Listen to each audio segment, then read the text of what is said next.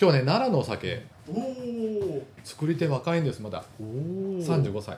でね今日なんででお酒の話入りますね、はいはいじゃあねはい。えっとものすごいあの総括をすると、うん。ちょうど高度成長期うん。の時のお酒とでそれから地方のお酒が、えー注目を浴びてそこからその個性的なお酒が出始めるんですけど、うん。とはいえある程度その方向性としては似たタイプのお酒にこう一気による傾向があったんです。例えば淡麗から口。はいすっきりとして味がどっちかというとなくて軽いお酒が流行るとそこにドーッと似ていく。で逆にその後また芳醇な香りがあって米のうまみがたっぷりとしたお酒が人気があると。やっぱりそこにうわーっといろんなその日本の蔵元があの割と味を寄せていく傾向がすごくあったんですけど、えすごい今大雑把な話ですよ。えだけどそれそれって何？みんなでうん。せーのでやってんじゃなくて、全然全然もう自然にそうなってっちゃう？なってっちゃうんです。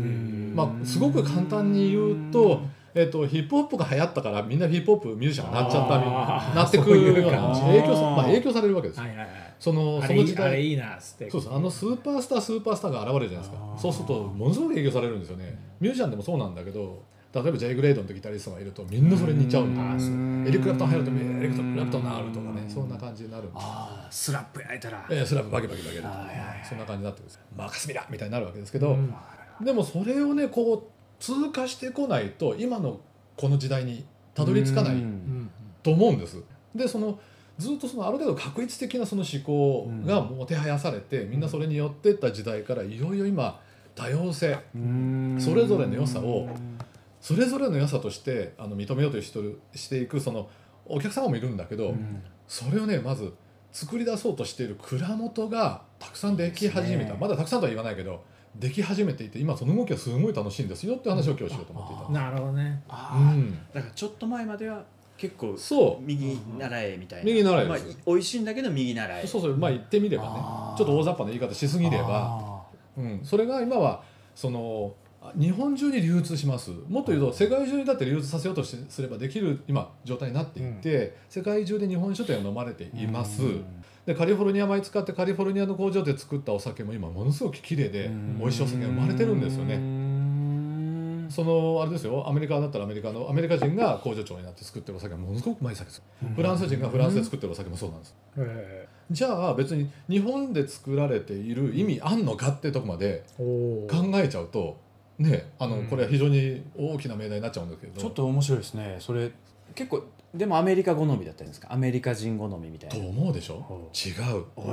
今のその日本のレベルの中においてもすごく美味しい。綺麗で芳醇で美味しいお酒なんですよね。それはそのアメリカが日本の基本というか、うん。その作り方の基本にのっとって、しっかりやろうとするからそういう感じそうですね。うん。そうです。あのそれにはその醸造学というものであのデータベースがちゃんとでき始めていて、うん。こういう道筋をたどるとある程度ここまではできるっていうのが、装置。例えば分析機とかそのうん。千枚機お米洗ったり蒸したりする機械がある程度こう非常に高性能なものができ始めていてそれを導入するとある程度のところまではできつつあるという側面があってのレベルの高さなんですけどね。でそういうその背景があってうん。出てくるのはじゃあ日本で作る意味ってどこだろうっていう。そうだよ。そっか当時が前は前はっていうか今もいるから、ええそういう味になってきてええ。しかも美味しい水とそれからいい水といい米そうですね。があるから、ええ。その味になってくあと麹と、うん。だってでもそれをそのまんま海外でやられちゃったら、うん。日本で作る意味が全くないと、ねうん。えー、でも湿度全然違うじゃないですか湿度だってコントロールできますできちゃううもんね。そう工獺祭の蔵行くだからと工場コントロールか。湿度温度もえ殺していやもうそこまで来ててるんですよ。だからそれも素晴らしいことだし今でないとできない技術だしもうレベルまで来てる。えーでもね。それを超えていく必要があるんですよ今ね。まあ本当ですか？海外に行っちゃうかもしれないよ。えじゃあ負けるかもしれない。あだだって獺祭だってあれでしょアメリカでもう作るえーとね、今ちょうど認可ちょうどこの間あの松藤営業部長さんとお話ししたんですけどちょうど今認可を取ったところで、うん。これから着工しようという段階だそう。でだだいたい時間がかかってるんですけど多分え獺祭の蔵だってその現地のニューヨーク州のはずすんごい外れのところなんですけど、うん。ブルックリンじゃないですよ全ー然、うん。あすんごい外れなところで作るんだけど多分僕が想像するのにほとんど遜色ない酒作出してくると思いますよ、えそれは米も運ぶの？うん、現地の。え現地の米もちろんですへもちろん現地えへえそれはすごいね。とすごい僕はクラフトビール好きなんですよまあまあ。でやっぱりアメリカ行って飲むのと日本のクラフトビールを飲むのは全然味が違うんですけど、そんなんじゃない。そんなん日本酒は。日本酒。いきなり超えてくるかもしれない、うん。あのへ超えそれてますは与田さんが舌がすごすぎていやいやいや新鮮に感じてうまいとか。それはないと思う。あそうですか。うん。えーとりあえずこれ飲んでください。はい。今日無事放送がおこえなわれてます。お帰りなさいと。ですね。ほんま。なんすか？また俺が飲みやすいとかいうコメントを待ってたんですよ求めてんだろう。どうですかいいや飲みやすいっていうか あの日本酒っぽいよね。ぽいよね。なんて言いやいいんだこういうのって、まあでも、まあ、よくわかります。その右向け右ではないなっていう、違うでしょ。うん、だから単にその飲みやすさとか、うん。辛口とかなんとかっていうんじゃなくて、お酒の味だよね、お酒のあるあでも最近与田さんが持ってきてくれた中ではうん、一番美味しいかもしれない。おへえ、すごいな。なんかこうよかったな。ちょっとなんか変に味を乗せた感じじゃなく。あううん。んあそうね。しっかり作ってある感じだからなんか最初ビール飲むの？みたいになったけどビール飲まなくてよかったぐらいのですね。本当にね。これね、うん。あのちょっと紹介させてください、んこれ裏に書いてあるここに書いてあるやつをはいはい。最初の一行二行ちょっと読みますからね、はい。えー、とその今日本世界中で作ろうと思えば美味しいお酒ができるというこはい。話をね。とを覚えておいてください、はい。ここのねこれ三室杉っていう奈良の酒で純米吟醸なんですけどね、はい。えーいきなり「三輪を飲む」って書いてあるんです、えー酒の神がや静まる地奈良三輪で。老眼で見えないな。300 354年を醸す酒三室杉とこういうふうにあるんですけど三輪を飲む。三輪ってあの大三輪神大三輪神社っていう神社があって、うん。三室山がね。三室山ですね。うん。その日本最古の神社のある地で醸している。でこれ作ってる今西君っていうあの三輪さん。三輪山、三輪山です彼はねその三輪を表現したいって言ってるんですよ。その地をうんその地面を風土をうん。その天候を。だからこのお酒は山田錦使ってますけどここの純米酒っていうのはねあの梅雨葉風っていうお米使ってるんですけどうん。その米の個性がお酒に生きてるんです。うん。ちょっと一つここのこのお酒のいいところまあいっぱいいいところあるんですけどその中の一つの特徴的なことを言うと、うん。酸がすごく綺麗で、そうですね。うん、このお米の甘みに溶け込んでいて、うんすごい滑らかなんですよ、うん。ああの流線形というかな、うん。あのアタックから余韻までうん。滑らかにずっと引いて、そうですね。で両脇に酸がしっかり残っていて、スーッと消えていく、最高級のリバーブみたいな感じ、うん。ーそうそういうコメントをさっき俺したかっいや僕もしたかった。で す何言ってんですか？いやビールってそういうの求めるんですよちょっと酸,、酸的なものうん。とシュワッとしたみたいな感じを、これでいけたんですね。いけたんですどうたですか？そうか。前回の話でも、日本酒を飲む時にその地に行ってその地のものと食べながら飲むのが一番いいみたいな話ええをずっとしてきたじゃないですしか,、ましたね。まさにこういう酒って、うん。この地に行ってその、感じながら食べるとよりうまくそうなん感じるってことなのでね勝也さん的な話にちょっとなるんですけど、うん。その土地の、えーとまあ、風土とか、うん。天候とかその文化をうんちょっとあの勉強していってそのじ土地に行き、で、えーお料理を食べ、うん。お酒を飲むと、うん。そこに感じ取れるものが必ずあるんですよね。こですか？これ奈良の今です。桜井。へえここはね桜井市。今までの方向で言うとこの酸というのにねあんまり頓着してなかったというよりむしろ酸出さない方向だったんです。お米の甘みをいかに表現するかってやるとある程度こう同じような方向性にちょっと乱暴に言うとなってたんですけど、うん。もちろん美味しいですよ。綺麗で美しくて。これはそれにその酸の余韻とつながり方うん。を見事に設計して形にしてるんですね、うん。その一つの例ですよ。で同じ奈良にねあのまたすごい個性的な蔵があって、うん。えー、と奈良っていうと杉の木。はい。あ有名ですよね。今は瓶だけど、うん。その昔容器といえばもう OK と樽しかなかった、あれ奈良のその吉野杉っていうのはあうん。銅管がすごく詰まっていてすごくこう水が漏れにくい木だったということで,、でそれがまたあの日本海にだ運びやすかったもんですからうん。日本中に流通したっていう経緯があるんですよ。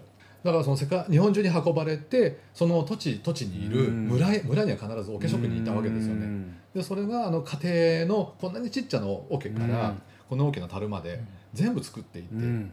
で流通してたわけでそれを使ってお酒も醸されてたんですね、うん。昔は。その吉野杉の桶を使って、今お酒をまた作り出そうっていう動きがあるんです。今ねたった1社ぐらいしか残ってないんですけど、それを各蔵元結構若い蔵元が多いんだけど、その、えー吉野杉の桶でもう発酵し始めたやつをうん。かなりいいお酒になって今日本中に流通し始めてます。まだ量は少ないけどえ？すごく少ないけど。あ最近ですか？まあ樽酒飲みましたけどねよく、うん、あのねいわゆるその樽酒っていうのはあれは杉なん同じ杉なんだけど、はい。杉の香りがすごい強いでしょ？すごい強いです。そうじゃないんだな。あの杉のニュアンスはよく探っていくとあるんだけどそれじゃなくってあのステンレスのタンクとかはいはいはい。うん。ホーローのタンクだと完全にその、えー空気通さないんですよ、はい。だけどわずかとはいえ導管が通す。うん。ということもあり、えー多分温度コントロールなんかもそのステンレスなんかだとすぐできるんだけどうん。日よけって難しいんですよね。ああそうだろうね。ええそれ自体がなんか熱持っちゃってそうだしね。なかなか上げて上げたくても下げたくてもすぐには動かないっていうようなこともあったりするんだと思うんですよ。でその中のその菌のコントロールっていうのも難しいと思う、うん。割と滅菌するのもステンレスだと簡単だけそうどですね。熱だとなかなかね。なんかねちょっと話変わるけど、はい。デジタルとアナログみたいな話でうんでデジタルだとその目的の音ってすぐ作れるんだけど味気ないわけ。うんでアナログだとその抵抗とかコンデンサーが温まるまでの時間が必要でで温まった時にその温まり具合でまた音が変わってくきたりするんだ、アンプとかね。そう。うん。そういうなんかすっごいアナログ的なものを感じるよね。確かにそうなんですよね。それもデジタルの極みまで、まあ、例えるならば作りが今行こうとしてみんなそのある程度のそのパラメータとかうん。あのプログラムをダウンロードすることである程度のものができるようになってきたってうん。これあの例えるならばそれを超えてじゃあアナログのうん。真空管のアンプを使ってうん。バイアスをどうするとか、うん。あのチューブを何を使うっていうことで音作りをしようっていうふうに、今考え方が向き始めてるのが今日本酒の世界ですね。えー。えそれって何？その作る方はええだって流通に乗せてこうちゃんとこう収益が上がんなければやっても意味ないわけだし、うん。仕事としてやるんだ、それはもうそっちのそっちの方向にその市場も来てるっていうふうに思ってることになるの？僕はそう思ってますよ。だってうん。あの継続的にできなければやる意味がなかなか難しいでしょそうそうそうそう。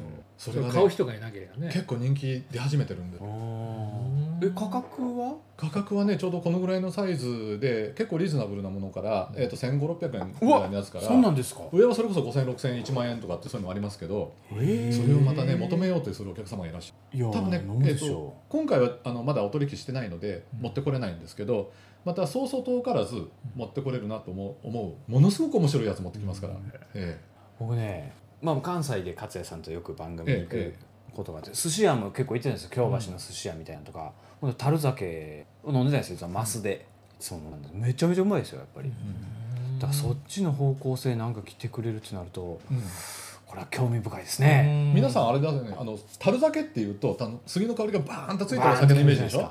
あれってねワインもそうなんですけど樽の中に入れて熟成させるなんて聞いたことない、はい。あありますありますあれ樽の中で発酵させたワインっていうのはその樽の影響はもちろん受けるんだけど、うん。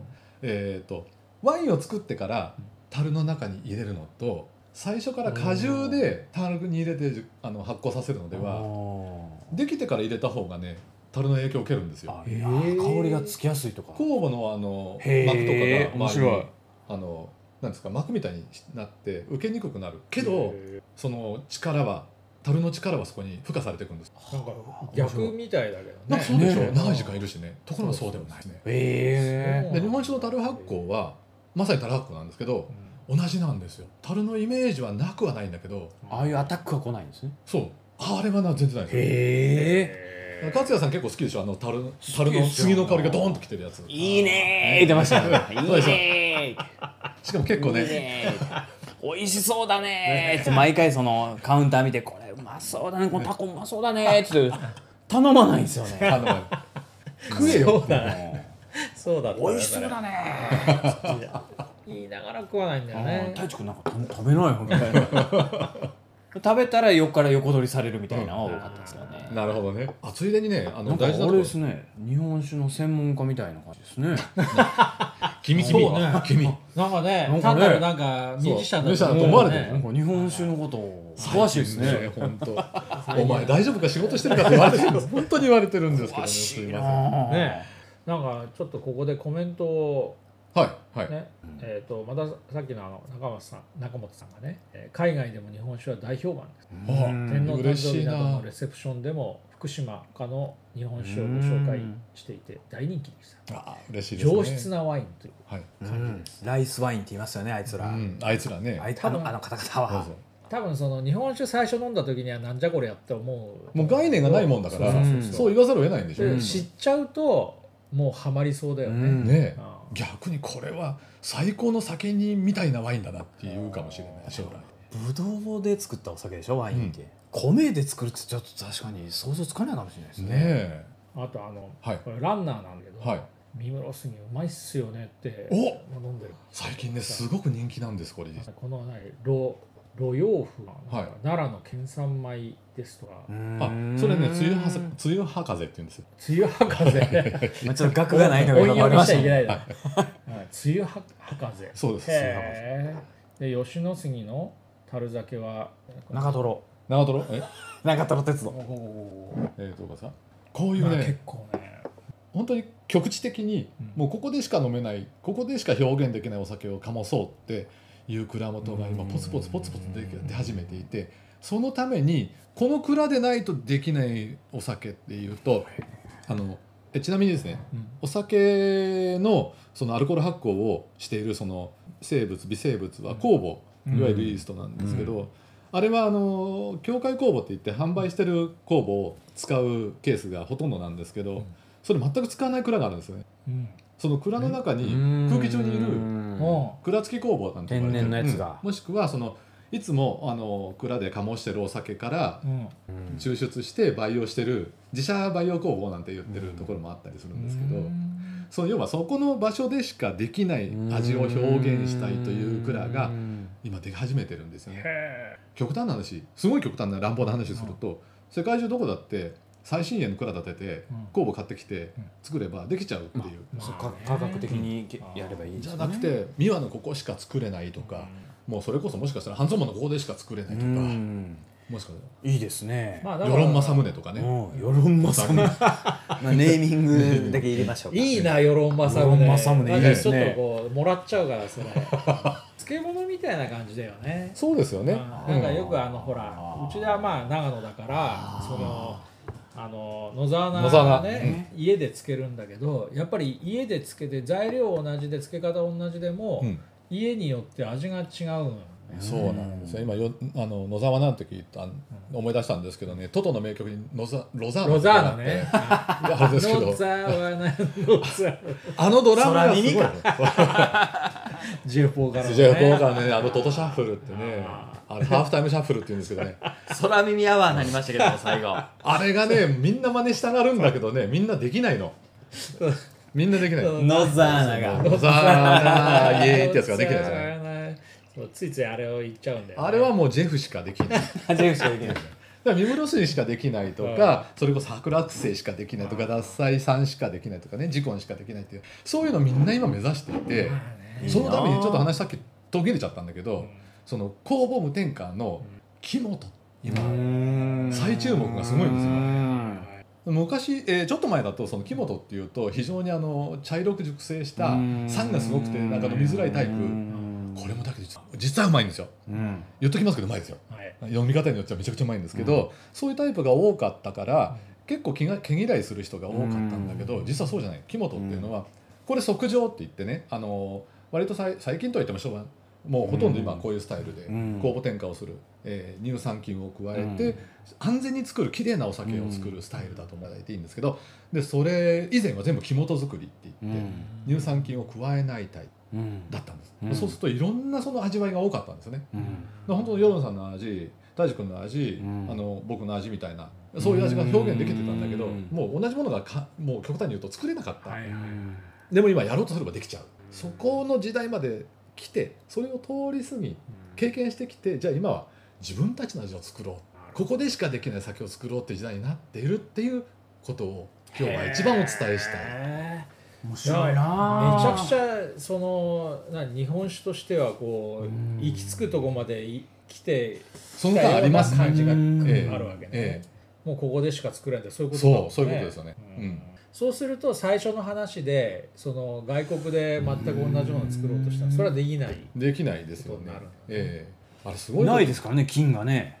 ねえないですからね。蔵付き工房ないですからね、えブルックリンの蔵には。えないでしょう。で逆に言うとそのどこでも作れるような酒は、まあ、海外で作ってもらって日本でそのここでしか作れないっていう酒を極めてもらいたいっていう話にこれからなっていくの、でもやっぱりあれええメジャーとインディーズみたいですか、あうんその枚数は出せないけども好きなやつはもうとことん好きみたいな。そう。あ獺祭はやっぱりちょっとメジャーにもうんいっちゃってるみたいだからどっちだっな、てでもうまいはうどまいですからねっちもすごいじゃないですか。いいもんはいいし。最近またほら45%にアップグレードしたでしょ？あねえ。すごいよ今。この間の軽快話になって。で。そう。あの普通は50%でいいところを、うん。獺祭はそれをよ45がええでしょうね。45までやったらもうね足並み揃えてその5%なんてもんじゃないぐらいアップグレードしたんですよ。それはだってメジャーリーグがさなんかそうですよね。そう45で行くって言ったら他のところもやっぱううちもしなくちゃって思う、あでも倉井さん見てる限り酔っ払ってるだけですけどね。そりゃそういう場でしか俺ら行かないから相当酔っ払ってますけどね。なるんでいつもなんかちょっとこうポあの人なんかもうポッとこう赤い顔ねして、お猿さんみたいになって僕も人のこと言うんですけどこいやニコニコう笑いじわが異常なことになって。ニコニコニコニコして、俺ね、さなんかいいこと言ってるけど酔ってるだけそういう場なんだよあれは。酔ってますよねっていうねそれだからいいんだよね。でも、うん。極める時はもう多分ねあの人ね目の色変わってると思うよ。ちょっと変わってんですかねその時立ち会いたいですけども。求道者みたいな,、うん。なんか顔つきになってる。多分会社にいる時の顔と表に出てきて僕らと会う時の顔とやっぱ違うと思う。僕も6時以降しか会ったことないですから。オフだよオフ。オフからとってもねあの今すっごく多様性なあじゃ味え一番面白いですね。が一番面白くなってもっとなると思いますよ。おもっとなると思いやこれは面白いな。いつもの。酒の人みたいですねみたいな。よかったやっと。詳しいですね自分。ティワンクもよく知ってる松本さんから。はい。ハワイで飲む酒。おお。面白いこと言うぶっな。込んでくるわけよ。できるじゃないですか。全て純米酒。そうなんですよ。アメリカの米で現地生産ある天下へは違法うん。そうなん何なんですか？ちょっとずつなんか俺はあの金あるみたいな。そうそうそう。まあまああの松本さんはねそういうこうセレブな方なんで、うん。あそうなんですね。そうなんです。松本さんセレブなんですよ。もう悠々自適なもう悠々自適っていうのが、もうなんか顔に。悠々自適と書いて松本と呼ぶ。あ なるほど。なるほどぐらい余裕のある人がいるわけあそうなんですかだからもうなんかイベントやるとまあ来ていろいろとこう話をしてくれる。自由なんですよももうう。まあ理想だよね。ある意味ね。どうなんでしょうねお酒って悠々自適に飲む方がいいのか。きゅきも今日のもう帰り際の労働の後の一杯かいやまあいろいろでしょうね。多分それは酒の種類も違うんじゃないの、その普段このさ労働の後に飲む酒とそのなんかこう1週間に1回の楽しみでこういうまいものとうまいもの食いながら飲む酒っていうのはまたちょっと別物じゃないかと、じゃあねちょっとそろそろまとめたいんですけどあそうもうね。だいぶいい時間、はい。結局1時間になっちゃうんだけどさ、結局ね。でで、まあ、今日の話で、はい。そうやってこう極める酒蔵がまあできたということでそうすると落ちこぼれていくとこも出てくるんじゃない？例えばうん。あの一番やっぱり心配なのがこう過去は頑張ってたんだけどもうついていけないうん。とかさ、うん。あとはその気がつかないとかその変化ができない変えら変えられないみたいな酒蔵とかも来てるんじゃ思うんですけど。そうですね。あのそう時間を自分の味方につけるっていうかそういうことができる余裕であったりタイミングの人。タイミングのクラウドはいいけど。あの後継者？ああそね。その後継者の変わるタイミングで今の人あの若い、若うんうん。そうそう今西君や荒間ささんとか。35歳。うええいや僕はさっき言ったじゃんよさちょっと僕先トイレちあそうそうそうそう。もうねみんなそうなんですよ、そのまあねそういう前回そのお話ししたその高木さんとかあそのみんなでそのタイミングタイミングでその時間をであったりその状況を味方につけることが今あこれ今見れば、あの味方につけたなっていうタイミングであるんだけどでもつけられないでえーちょうどその大きなその流れに乗らなければならなかったっていうところだと結構埋もれちゃってる倉本さんたくさんいてうん。それがあの名も知れず廃業になっちゃってる蔵さんがあるんですよ。もったいない。もったいないよねもったいない。でまだもったいないとこあったら紹介してください僕やりますよ。やりますか？やるややりますよ。全然全然やりますよ。やりますか？もう全然もう裸なってこれ込 めますいや作る人は結構いるんだけど。なんかまずい酒ができた。なそんなことないですよ。